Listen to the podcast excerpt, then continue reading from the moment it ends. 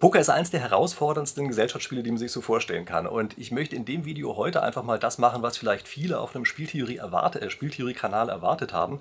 Nämlich, dass es einfach um solche Dinge geht wie Poker. Und in dem Fall, was kann man eigentlich aus Poker lernen, auch für irgendwelche anderen Situationen. Und was ich mir heute vorgenommen habe, ist, dass wir der Frage nachgehen, was kann man jetzt eigentlich als Investor auf Kapitalmärkten vom Poker lernen? Also, das ist das, was Sie hier erwartet. Für den Fall, dass Sie das eine interessante Sache finden, dann ist dies jetzt ein guter Zeitpunkt, den Kanal zu abonnieren.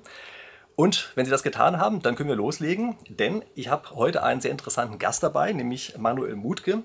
Er macht etwas, was ich vorher gar nicht wusste, dass das überhaupt gibt. Er ist nämlich Pokerprofi. Und mit ihm unterhalte ich mich genau über die Frage, die ich dir eben angesprochen habe, nämlich was kann man als Investor eigentlich alles Tolles daraus lernen. Also, erstmal schön, dass Sie da sind. Freut mich, dass Sie die Zeit gefunden haben. Ich glaube, dass, ich glaube, das Erste, was wir uns mal erklären können, ist, was macht eigentlich ein ähm, Profi-Pokerer. Also, wie gesagt, mir war gar nicht klar, dass es sowas gibt. Aber erzählen Sie uns mal kurz, was macht man da? Erstmal, hallo, schön, dass ich hier bin. Und ich muss kurz revidieren, ich bin seit letztem Jahr nicht mehr Pokerprofi. Ich habe das ähm, aufgegeben quasi, freiwillig. Okay, sorry, stimmt, das haben Sie mir auch gesagt, dass Sie Ex- Profi sind. Aber hey, Profi bleibt man sein Leben lang, oder? Aber ich war vorher zehn Jahre lang äh, Pokerprofi, habe damit äh, meine Brötchen quasi verdient. Und ja, als Pokerprofi, was macht man da? Hauptsächlich sitzt man am Computer, oder im Casino und spielt Poker natürlich. Zwischendurch analysiert man ein bisschen äh, Hände, Spielweise der Gegner und das war es eigentlich. Teilweise macht man das dann zehn Stunden am Tag. Eigentlich ein ziemlich monotoner Job, ja, aber man konnte gut Geld verdienen in den letzten Jahren. Zehn Stunden am Tag, ist das eher üben oder ist das eher, dass man tatsächlich spielt? Ja, es kommt natürlich von Spieler zu Spieler drauf an, aber ich war jetzt nicht so viel der Lerntyp, äh, vor allem in letzter Zeit mehr.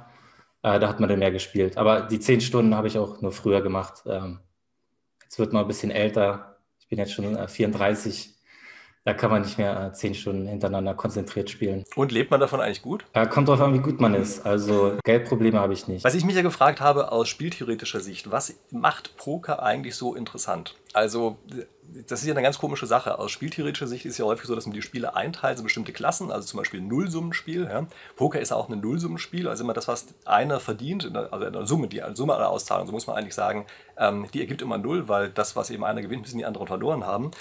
Und das ist erstmal ähnlich wie bei Schach, aber gegenüber Schach hat es halt ein paar andere Besonderheiten. Ja. Es hat ähm, keine vollkommene Information, das heißt, man weiß immer nicht so ganz genau, wo die anderen eigentlich stehen, im Unterschied zum Schach. Und es ist auch eine ganze Menge Zufall mit drin. Sind das eigentlich die Komponenten, die Poker nochmal sozusagen den extra Kick geben, die es interessanter machen als Schach? Hm, hauptsächlich ist es der Glücksfaktor, würde ich sagen. Und Nullsummenspiel ist es ja nicht ganz in der Theorie vielleicht, aber ähm, in der Praxis nimmt ja immer das Casino sich einen Anteil raus. Also die nehmen immer einen Cut, dass sie auch Geld verdienen natürlich. Also in der Praxis ist es deutlich schwieriger, mit Poker Geld zu verdienen, weil der Cut äh, auch nicht so klein ist und so viel ähm, ähm, Gewinn ist äh, nicht möglich ähm, durch das Spiel vorgegeben. Ja gut, das ist ein bisschen das, was die Transaktionskosten an Finanzmärkten sind. Ne? Genau. Nur, dass eben die Transaktionskosten hier in der Tat wesentlich höher sind. Ja, ja das stimmt schon. Damit wird sozusagen ein Negativsummenspiel, ja? was die Sache nochmal schwieriger macht, dass man erstmal sozusagen diesen negativen Malus in was Positives verwandeln muss.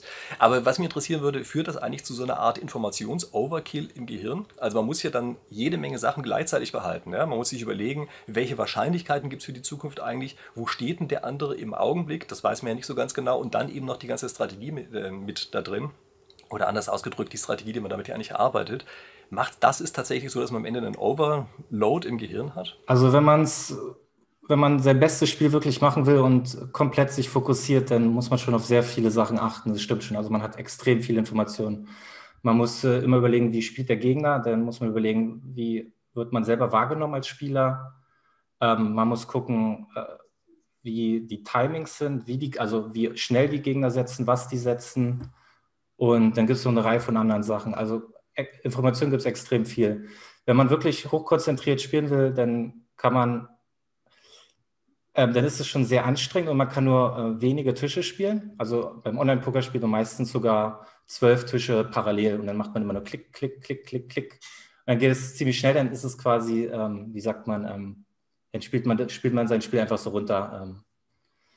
Mhm. Denn, also als Profi hat man dann sich quasi schon, nee, als, äh, wie sagt man es, als Profi ist es dann nur noch Routine und dann weiß man schon quasi, was man in welcher Situation wie macht und wie man ähm, auf die Gegner adjustet.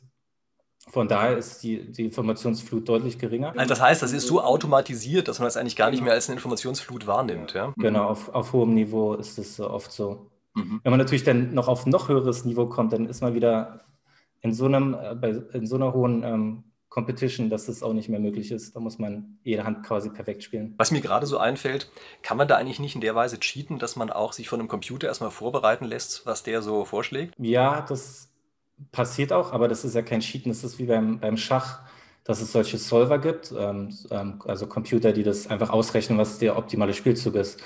Sowas ist seit fünf Jahren schon im täglichen Gebrauch quasi bei, bei fast allen Profis. Also das ist ganz normal, dass man so Chip-Programme benutzt, um zu lernen. Aber die Kombination aus einem Mensch und einem Computer ist dann nochmal besser, als der Computer alleine wäre, ja? Also ich könnte mich jetzt nicht einfach ja, hinsetzen. Natürlich. Während des Spiels ist es schwierig, sowas zu machen, aber das würde theoretisch auch gehen. Das wäre aber dann verboten. Da, da gab es kürzlich sogar einen Fall, wo das einer gemacht hat, der ist aufgeflogen.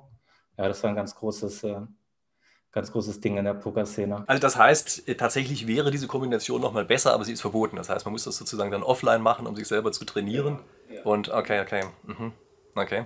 Ja, das ist ja meistens so, ja, dass Kombinationen aus Mensch und Maschine besser sind als nur das eine oder das andere allein. Wobei, wenn ich noch kurz einwerfen darf, bei, diesen, bei diesen Fällen ist es einfach so, dass man die menschliche Entscheidung gar nicht mehr ähm, reinnimmt, sondern nur noch die Maschinenentscheidung einfach übernimmt. Also da ist die Maschine schon deutlich besser als die. Ach, die Maschine ist schon besser, ja? Ja. Eins gegen eins Poker ist schon ähm, gelöst ähm, von, von solchen Maschinen, diese nicht mehr zu schlagen. Aber normalerweise spielt man gegen sechs Leute oder, oder mehr.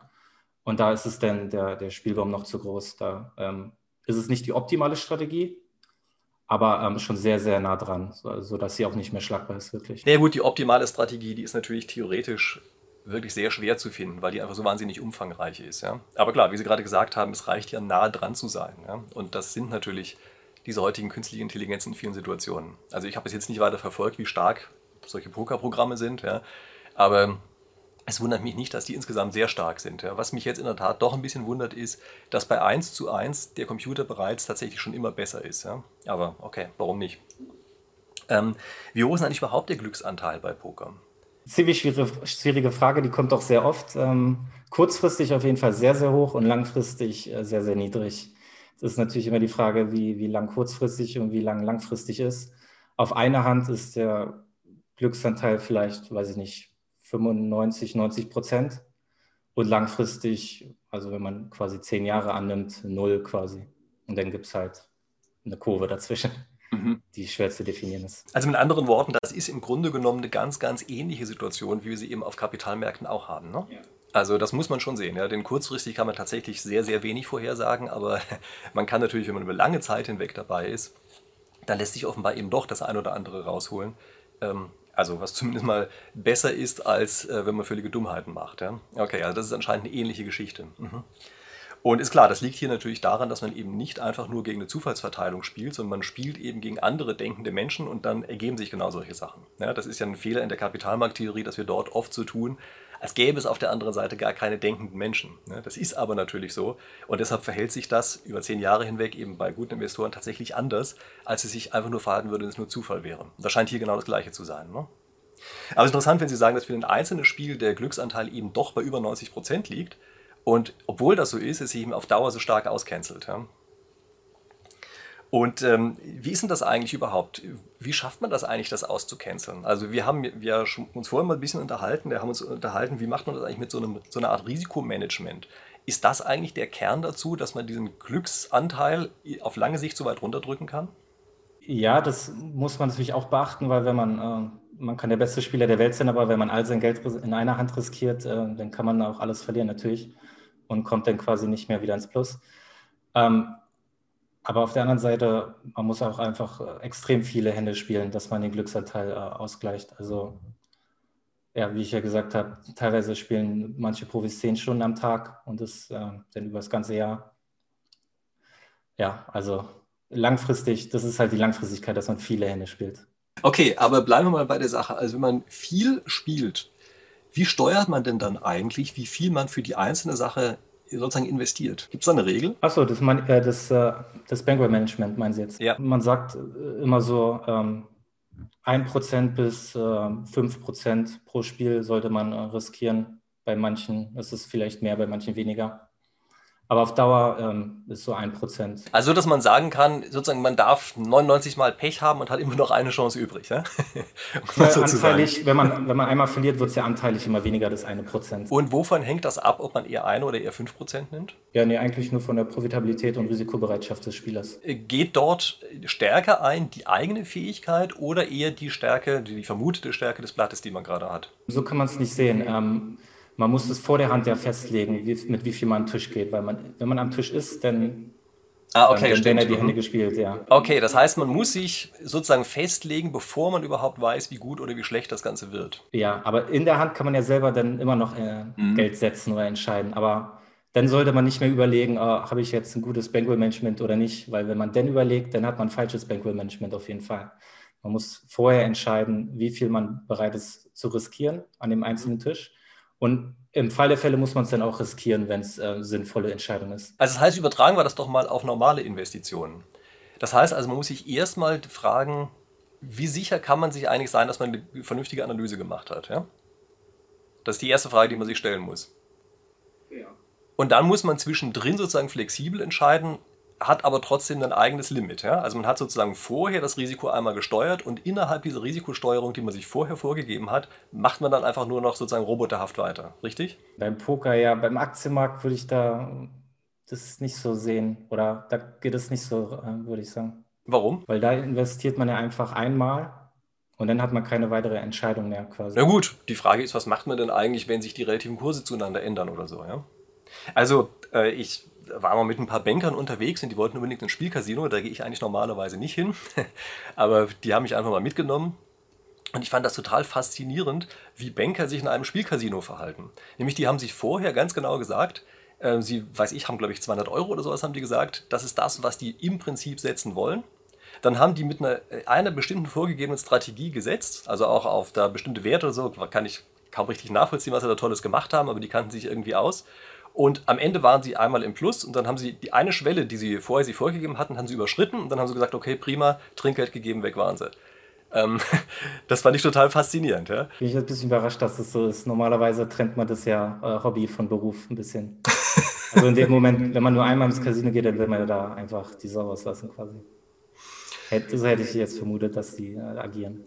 Ja, also weiß ich nicht, ähm, hätte nicht zu deren Charakter gepasst, glaube ich. Ja, aber die waren halt ja, extrem ja. kontrolliert. Ja, und ich glaube, die haben ihren Spaß daraus äh, gezogen, wie kontrolliert die sowas spielen konnten. Ähm, ist das denn eine richtige Methode? Also mir erschien das eigentlich ziemlich schlau, denn ihren Spaß hatten die damit. Sie wussten genau, wie viel der Spaß maximal kostet und äh, sie konnten sich dann auch noch mal extra viel freuen, wenn er nicht, nicht was gekostet hat, sondern auch noch was gekriegt hat. Klingt doch nach einer guten Methode, oder? Kann man eine eigene Anekdote erzählen. Also ich spiele ich spiele professionell Poker, aber ich spiele auch, auch oft mit Freunden oder, oder gehe so ins Casino, spiele kleine Limits, wo das Geld jetzt nicht äh, so wichtig ist. Also ich trenne es immer zwischen professionell spielen und zwischen Spaß spielen. Und die Strategien, die ich da spiele, äh, variieren schon enorm. Also beim Spaßspiel spielt man deutlich anders. Deswegen hätte ich jetzt äh, gesagt, dass die Banker da auch ähm, einfach äh, denen das egal ist und irgendwie spielen. Okay. Wieso spielt man beim Spaß anders? Also macht das weniger Spaß, wenn man so kontrolliert spielt? Mm, beim Poker auf jeden Fall, weil, weil man nur sehr wenige Hände spielen kann. Ähm, mhm. Und es macht immer äh, mehr Spaß, viele Hände zu spielen. Okay. Also vielleicht ist das ja auch eine wichtige Message für Investoren. Dass man sich vorher fragen muss, macht man das eigentlich, um zu verdienen oder macht man das, damit man auch seinen Spaß dran hat? Genau. Ja, ich habe bei ganz und, vielen, ja, ich habe bei ganz vielen den Eindruck, denen macht das Spaß, ja, sich mit verschiedenen Gesellschaften zu beschäftigen und sowas, Entwicklungen vorherzusehen und sowas. Und dass man Geld kriegt, das ist eigentlich fast ein Randeffekt bei der ganzen Sache. Also vielleicht ist das eine wichtige Message, ja, dass man sich erstmal entscheiden muss, ist man eigentlich ein Spaßinvestor oder ist man ein ja, Investitionsinvestor? Genau, das kommt als allererstes und dann muss man auch eine Strategie klar definieren, wie man ähm, investieren will. Mhm. Und in wie, wie viel Investition ist denn so ein Pokerspiel eigentlich überhaupt? Also wir haben vorhin ja auch mal kurz darüber gesprochen, dass man sogar in Pokerspieler investieren kann. Ja? Wie ist denn das? Also wie viel Investition ist also tatsächlich das, das äh, einzelne Spiel? Und inwiefern kann denn tatsächlich ein Spieler überhaupt eine Investition sein? Und wozu braucht ihr eigentlich, dass jemand in ihn rein investiert? Also mal kurz zusammengefasst, ähm, was Sie da meinen, ist, nennt sich Staking. Also angenommen, Spieler ist zwar ziemlich gut, aber ähm, der hat nicht so viel Geld, aber jetzt will er irgendein Turnier spielen, was ziemlich profitabel erscheint, aber das Bein ist relativ hoch. Ähm, dann fragt er andere Freunde oder ähm, irgendwo in welchen Foren, ob die ihm Geld geben können, damit er das Turnier spielen kann und dann gibt er den Gewinnanteil ab. Da gibt es verschiedene Modelle und sowas, relativ kompliziert. Eigentlich ist es nicht kompliziert, aber äh, relativ unübersichtlich. Ähm, ja, und daraus hat sich auch ein großes Ökosystem entwickelt. Also einige Spieler machen sowas permanent, äh, andere Spieler machen sowas gar nicht. Ich habe das weniger gemacht, am Anfang ein bisschen, ähm, am Ende dann nicht mehr. Und dann gibt es auch einige Leute, die sich darauf spezialisiert haben und quasi nur Anteile von Pokerspielern kaufen und damit auch ganz gut Gewinne gemacht haben. Mhm. Das ist äh, ziemlich ähnlich wie bei einer Aktienanalyse, würde ich sagen. Man muss äh, den Spieler gut kennen, gut äh, analysieren und wissen, wie profitabel er ist und in welchem Umfeld äh, wir uns gerade befinden. Also das heißt, da können wir auf jeden Fall davon sprechen, dass das eine Investition ist. Ja? Ähm, wie ist das eigentlich bei einem einzelnen Spiel? Macht das eigentlich Sinn, das als eine Investition anzusehen? Also der, der typische Ablauf bei einer Investition ist ja, wir haben eine negative Anfangsauszahlung und danach haben wir positive Einzahlungen. Ja? Also hier ist es ja ja, eigentlich auch so ist, diese typische Abfolge. Ja? Also sozusagen rein technisch ist das erstmal eine Investition. Aber macht es eigentlich inhaltlich Sinn, das als eine Investition anzusehen, wegen dieses hohen Glücksanteils? Hat man ja bei jeder Investition ohne ohne Glück, also ohne Verlustrisiko gibt es ja keine Rendite. Sonst, äh, ja, wenn man auf dem Bankkonto jetzt heute 10% bekommt, würde er keine mehr Aktien, äh, in Aktien investieren und auch nicht in Pokerspieler. Also für mich immer so ein bisschen die Definition, der Unterschied zwischen Glücksspiel und Investition, ja, ist, kriegen wir einen positiven Erwartungswert hin. Ja? Und äh, das scheint ja hier tatsächlich dauerhaft möglich zu sein, dass man einen positiven Erwartungswert hinkriegt, aus verschiedensten Gründen heraus. Ja. Und selbst dann, wenn das Rauschen darüber sehr groß ist, bleibt es natürlich erstmal aus theoretischer Sicht ein Investitionscharakter. Ja. Aber Sie würden sagen, Sie empfinden das auch tatsächlich so. Ja. Jetzt ist mir gerade ein Gedanke gekommen, man muss es ein bisschen abgrenzen. Also Glücksspiel ist es ja, wie definiert man Glücksspiel? Wenn man einen Profi nimmt und auf lange Sicht ist es ja kein Glücksspiel mehr. Also ähm, dann kann man das ja komplett mit äh, Aktien quasi äh, vergleichen, wo es langfristig äh, immer nach oben gibt, äh, bisher zumindest. Ähm, deswegen muss man das ein bisschen äh, differenzieren mit äh, Glücksspiel oder Strategiespielen. Mhm. Na gut, das ist, glaube ich, nochmal eine andere Sache. Ja? Der Unterschied zwischen Glücksspiel und Strategiespiel ist einer und zwischen Investition und ja, Glücksspiel ist nochmal eine andere Sache. Ja? Ähm, zwischen Strategie und Glücksspiel ist eine einfache Abgrenzung, nämlich immer dann, wenn andere Personen, vernunftbegabt entscheiden, wie wir sagen, wenn die mit ihre Finger im Spiel haben, immer dann ist das Ganze eben kein, äh, kein Glücksspiel mehr, sondern es ist ein Strategiespiel. Und das ist bei Poker natürlich auf jeden Fall gegeben. Also eine Sache, die ich auch immer noch total faszinierend finde, das sind ja teilweise extrem hohe Einsätze. Wie fühlt man sich dabei eigentlich? Also emotional. Mhm, man stumpft mit der Zeit ab. Meistens ist es ja auch so, wenn man sich an einem Bankroll-Management hält, dass man immer Schritt für Schritt, immer Level für Level hochkommt und dann sich an die, an die Schritte gewöhnt. Das ist so wie bei im realen Leben, bei, wenn man eine Gehaltserhöhung bekommt. Irgendwann lebt man nur von, von 1000 Euro im Monat als Student oder 500 Euro, wie auch immer. Und dann arbeitet man plötzlich ähm, und dann gewöhnt man sich dran. Wenn man danach äh, wieder äh, tiefer spielen würde oder weniger Gehalt bekommen würde, dann äh, würde es einen mitreißen, ja. Weil dann, dann könnte man dann nicht mehr mit leben.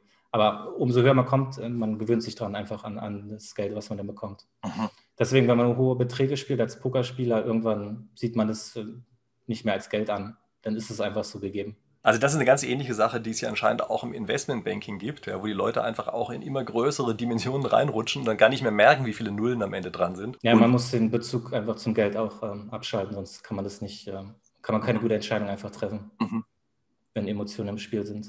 Was natürlich auch gleichzeitig eine Gefahr ist, ja.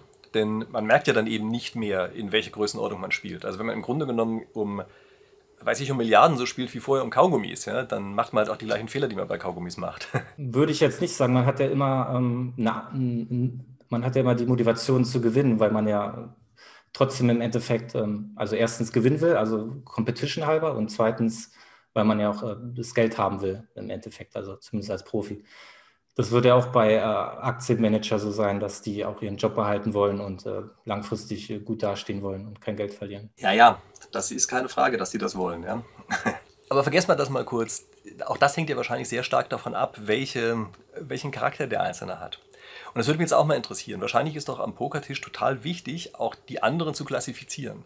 Ähm, welche Charaktertypen gibt es da eigentlich? Eigentlich unterscheidet man nur zwischen Profi und Nicht-Profi. Und der Profi spielt, hat nur ganz wenige Charakterunterscheidungen. Der spielt entweder ein bisschen aggressiver oder ein bisschen passiver und ein bisschen mehr Hände, ein bisschen weniger Hände. Also dann ist so eine Matrix, ne? Gibt es vier Spielertypen. Also ein Profi wird eigentlich zu so einer Art Roboter, ja? Ja. ja.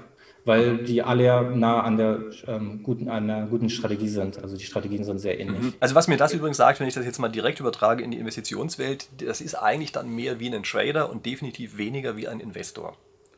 Ja. ja?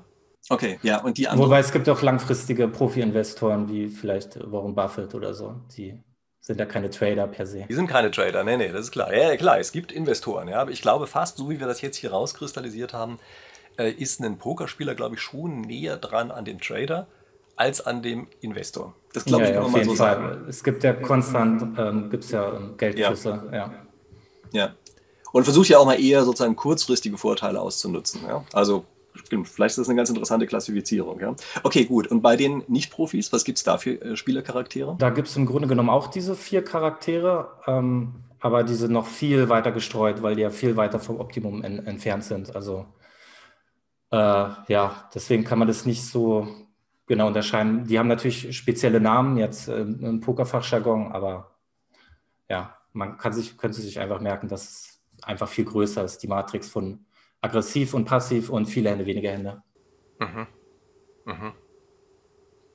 Was kann man daraus lernen? Also stellen wir uns mal vor, ähm, man ist ein aggressiver Investor oder Trader, je nachdem, was es gerade ist.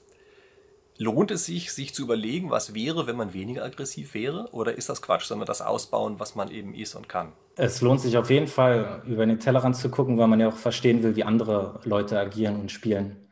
Ähm, aber im, im Grunde muss man immer mit der Strategie gehen, die seinem Charaktertyp ents äh, entspricht. Also es ist schwierig, äh, sich da komplett umzustellen. Und im Rahmen des Möglichen kann man ja immer ein bisschen, ähm, also das, das ist ja okay, äh, so ein Spielertyp zu sein.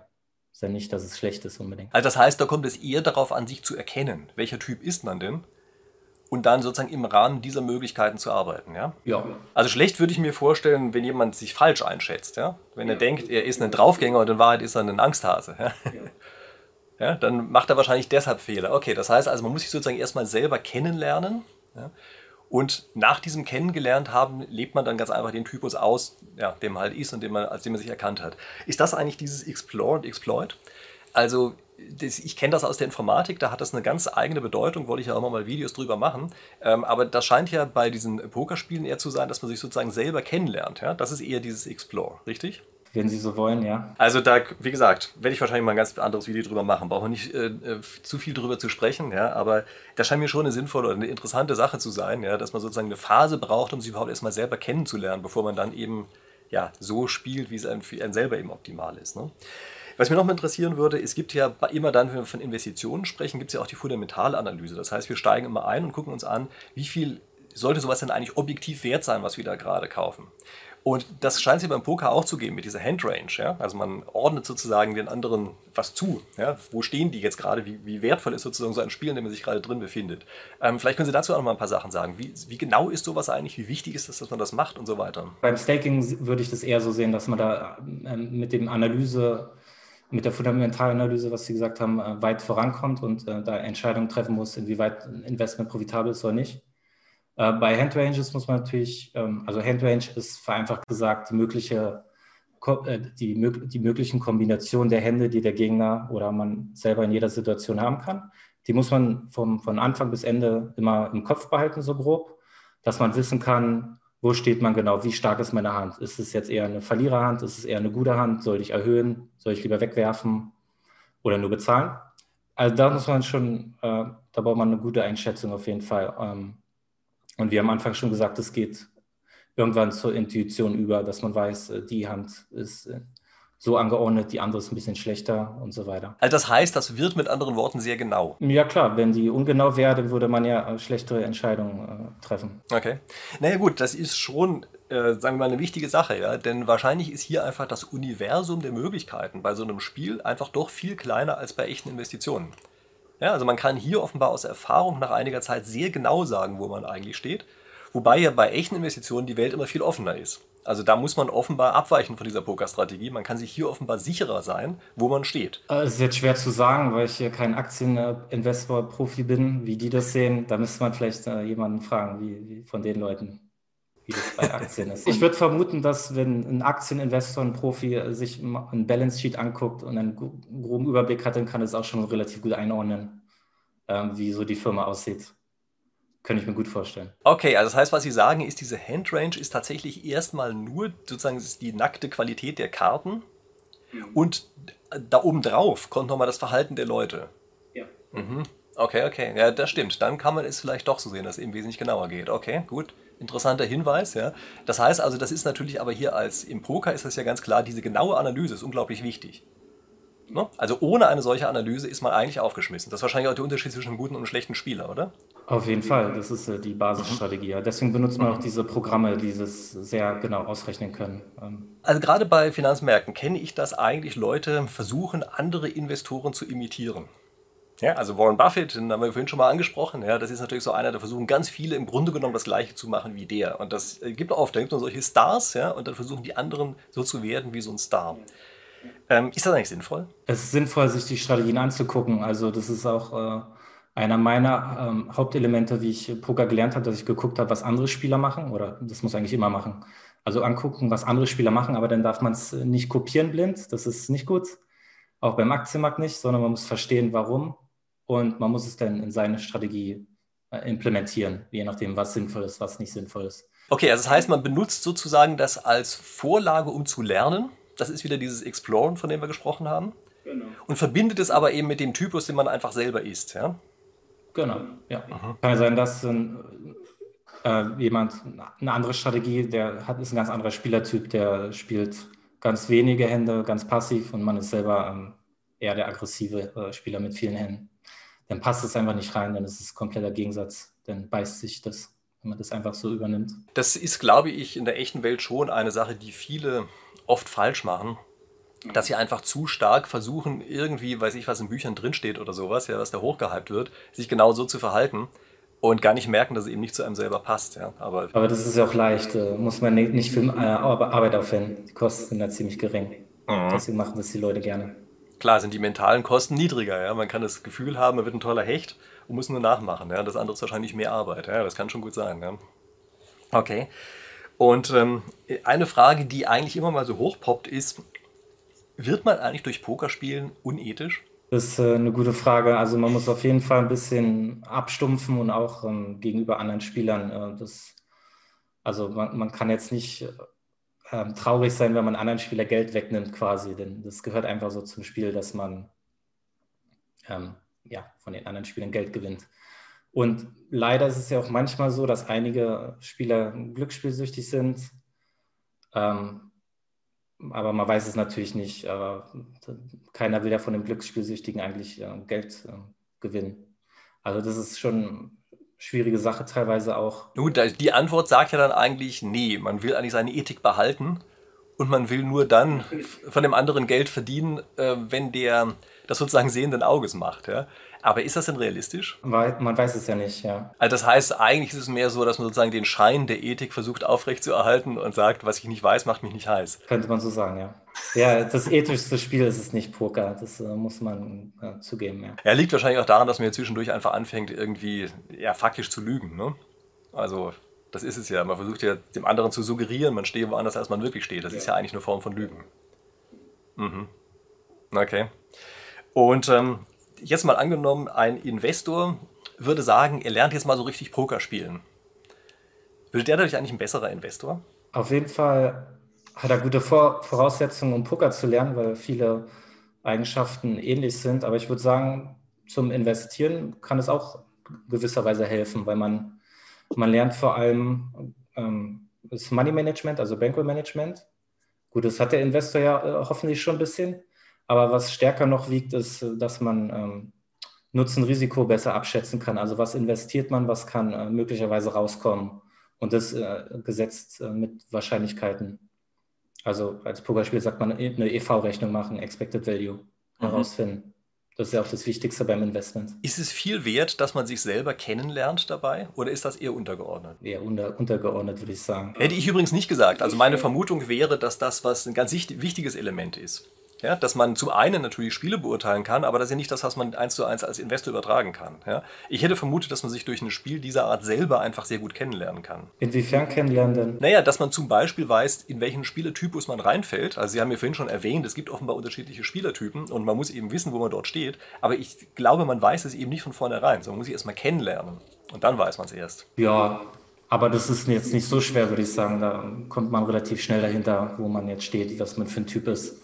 Mhm. Also vor allem, wenn man im Austausch mit anderen Leuten ist. Ähm die sagen einem das dann schon immer, oder was? Wenn man von morgens bis abends hört, was bist du für ein Hasenfuß, dann weiß man schon. Ja, natürlich, ja, klar. Aha, okay, das heißt, man braucht also gar nicht so ganz lange Poker zu lernen. Man braucht nur ein paar Runden zu spielen und dann ist man schon klassifiziert, um das zu wissen. Ja, mhm. ja gut, ganz am Anfang weiß man das natürlich noch nicht, aber mhm. so nach, ein, nach einer Weile schon. Naja, schön. Also, äh, wir haben unsere Zeit eigentlich ein bisschen überzogen, stimmt. Äh, wir haben ja gesagt, wir brauchen nur eine Kameralänge, die aufnehmen kann.